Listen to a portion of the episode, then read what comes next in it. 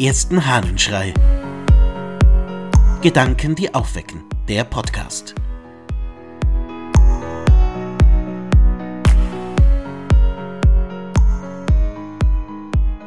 Beispiel geben. Aus den Unterredungen mit den Vätern des Johannes Cassian. Es wollte uns nun der gottselige Archebius zuerst zu Cheremon führen, der näher bei seinem Kloster und älter war als die beiden anderen. Denn obwohl er das hundertste Lebensjahr voll geistiger Frische überschritten hatte, so war doch sein Rücken durch das Alter und das beständige Gebet so gekrümmt, dass er gleichsam zum ersten Kindesalter zurückgekehrt war und mit herabhängenden und bis zur Erde ausgestreckten Händen einherging. Als wir nun Antlitz und Gang desselben verwundert anblickten, denn er hatte ja trotz der ganz gebrechlichen und abgetöteten Glieder die frühere strenge Buße nicht aufgegeben, als wir ferner ihn um Unterredung und Belehrung demütig baten und beteuerten, dass nur die Sehnsucht nach geistlichen Unterweisungen Ursache unserer Ankunft sei. Da seufzte jener tief und sprach Was kann ich euch an Lehre bieten, da die Schwäche des Greisenalters sowohl die frühere Strenge lähmte, als auch die Sicherheit im Reden nahm?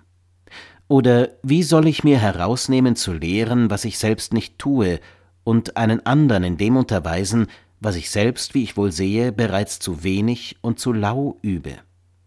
Ich habe deshalb nicht geduldet, dass ein Jüngerer bis zu diesem Alter mit mir zusammenwohne, damit nicht durch mein Beispiel die Strenge eines andern nachlasse. Denn nie wird der Einfluss des Lehrenden wirksam sein, wenn er ihn nicht durch die Kraft seiner Tat im Herzen des Hörenden festigt. Johannes Cassian erzählt davon, wie er die verschiedensten alten Mönchsväter besucht. Hier ist er bei Cheremon zu Besuch, einem uralten Mönchsvater. Dieser aber möchte die anderen Mönche, die ihn da besuchen, nicht belehren, denn er sieht sich in seinem Alter außer der Lage, das zu tun, und ergänzt denn nie wird der Einfluss des Lehrenden wirksam sein, wenn er ihn nicht durch die Kraft seiner Tat im Herzen des Hörenden festigt. Was für eine Aussage. Ohne Beispiel des Lehrenden, ohne dass das, was er sagt, auch mit dem Leben zusammenpasst, wird es im Ohr des anderen, im Herzen des anderen nicht ankommen. Wer zuhört, braucht, um die Lehre wirklich zu verstehen, um sie im Herzen aufnehmen zu können, das Beispiel. Diese Aussage gilt für alle, die in irgendeiner Art und Weise zu lehren haben. Für alle Eltern, alle Lehrenden, für alle, die anderen Hinweise geben fürs Leben, für alle Vorgesetzten, alle Chefs, alle, die irgendwie anderen zu sagen haben, wie sie weitermachen sollen, welche Wege sie zu gehen haben, die in irgendeiner Form erziehen oder eben führen. Dein Beispiel ist ganz entscheidend.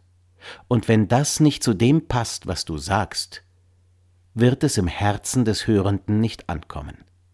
Er wird vielleicht verstehen, was du sagst. Er kann es vielleicht auch annehmen, verständnismäßig.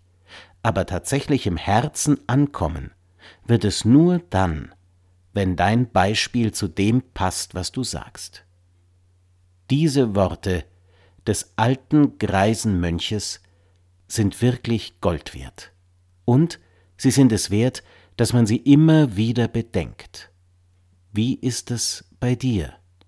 Passt dein Beispiel zu dem, was du lehrst, was du anderen zeigst, wo du ihnen zeigen musst, wo es lang geht?